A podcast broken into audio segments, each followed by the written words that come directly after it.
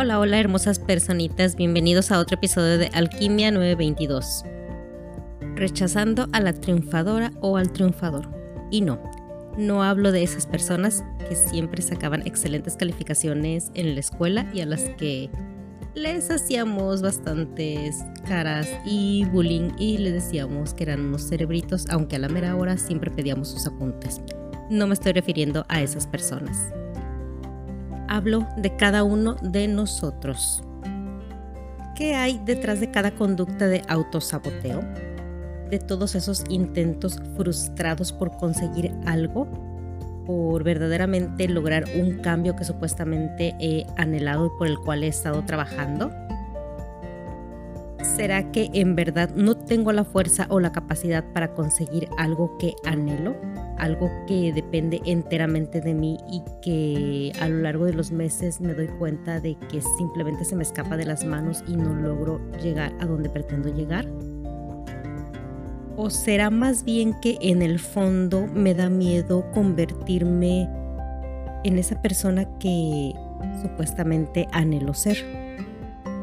¿Qué tal que en el fondo no creo ser merecedora de ese cambio tan anhelado en mi vida con todo lo que ello implica? Y estoy hablando de cambios en mis relaciones sociales, en mis amistades, en mis relaciones de pareja, cambios de imagen, muchos cambios que sí están en nuestras manos conseguir y que por alguna razón simplemente no logramos llegar. ¿Qué tal que más allá de tantos complejos y de tantos miedos que pueden estar influyendo, qué tal que el miedo más importante es conseguir ese éxito en esa meta que me he propuesto? ¿Sabes qué es lo que vendría después de llegar al éxito en una meta o proyecto? Te tocaría vivir con ese éxito, vivir la vida que quieres, desenvolverte como quieres, verte como quieres y disfrutar la vida ya sin pretextos. Y si lograra mis metas, ¿quién sería entonces? Sería seguramente una persona que se ha demostrado a sí misma que es capaz de conseguir lo que quiere. Y eso implica una gran responsabilidad la pregunta entonces sería, ¿estoy preparada para ello? El ser y el hacerme responsable de mi vida puede resultar bastante atemorizante en realidad. Entonces, tal vez sea menos atemorizante vivir con la idea de que no se puede conseguir una vida mejor o las metas que me he propuesto.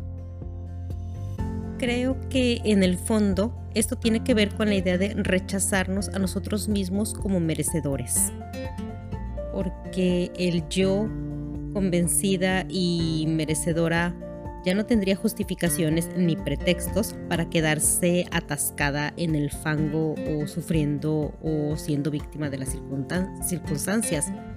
Esta puede ser una realidad bastante fuerte si lo piensas por un momento. Pero, ¿y si fuera verdad?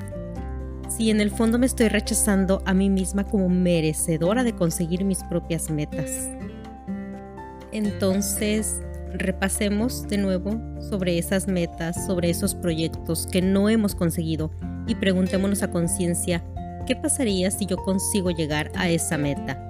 Si yo consigo transformar esta área de mi vida, ¿cuánto poder sentiría yo que corre por mis venas? ¿Cómo me sentiría yo al saber que cuento con esa capacidad para transformarme y para transformar mis circunstancias? Y qué vendría después. ¿Cómo me vería a mí misma luego de demostrarme que puedo alcanzar el éxito?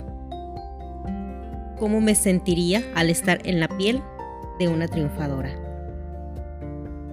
Entonces, hagamos el trabajo propio. Sanemos lo que tengamos que sanar, trabajemos con nuestro niño interior y aceptemos a ese triunfador o a esa triunfadora que hay dentro de nosotros. Bendiciones.